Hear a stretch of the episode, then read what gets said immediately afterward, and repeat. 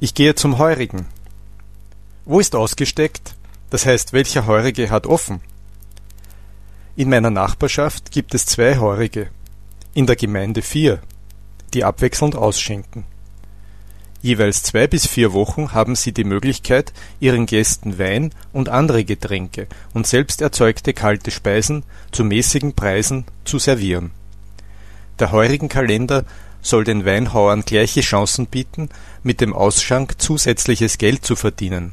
Das Recht dazu bekamen die Bauern schon 1784 vom Kaiser Joseph II. Die Speisekarte beim Heurigen ist nicht sehr umfangreich, obwohl sich die Winzer immer mehr bemühen, etwas Besonderes auf den Tisch zu bringen. Die Gäste trinken meist Wein oder Gespritzten, das heißt Wein mit Mineralwasser oder Sodawasser. Bier und warme Getränke dürfen nicht serviert werden, mit Ausnahme von Glühwein im Winter. Das ist normalerweise heißer Weißwein mit Gewürzen wie Zimt und Gewürznelken und Zucker.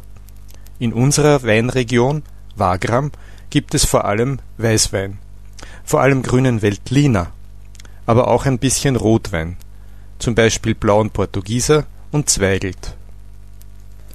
Außer Wein schenken die heurigen Wirte auch Traubensaft aus, sowie Mineralwasser und bestimmte Limonaden, die auch zum Mischen mit Wein verwendet werden, zum Beispiel Almdudler. Eine Kräuterlimonade. Ein einfaches Essen wird serviert.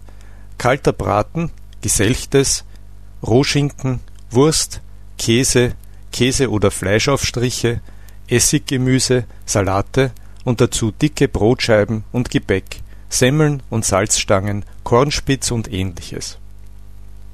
Auch Kuchen, Torten oder Strudel aus eigener Erzeugung werden angeboten.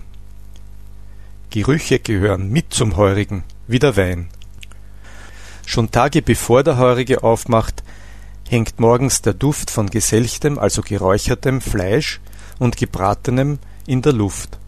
Wir sind nicht immer glücklich über den Lärm der Gäste, die im Garten sitzen und laut reden, lachen und manchmal singen oder spät abends Autotüren zuknallen. Von Zeit zu Zeit kann es aber ganz nett sein, mit Freunden oder Verwandten in Nachbarsgarten oder einem Nebengebäude an einem Holztisch zu sitzen und sich gut zu unterhalten. Am liebsten sitze ich im Garten statt in einem verrauchten Innenraum. Wenigstens im Sommer und wenn es nicht zu viele Gelsen, also Stechmücken gibt. Der Heurige öffnet hier jeden Tag ab 16 Uhr. Dann hört man das Geplauder von mehr und mehr Gästen, und bis spät am Abend hört man Gelächter und manchmal auch Singen. Unseren Nachbarn kennen wir natürlich sehr gut und kommen gut mit ihm aus. Die Vorbereitung und die Bedienung wird immer von der ganzen Familie besorgt.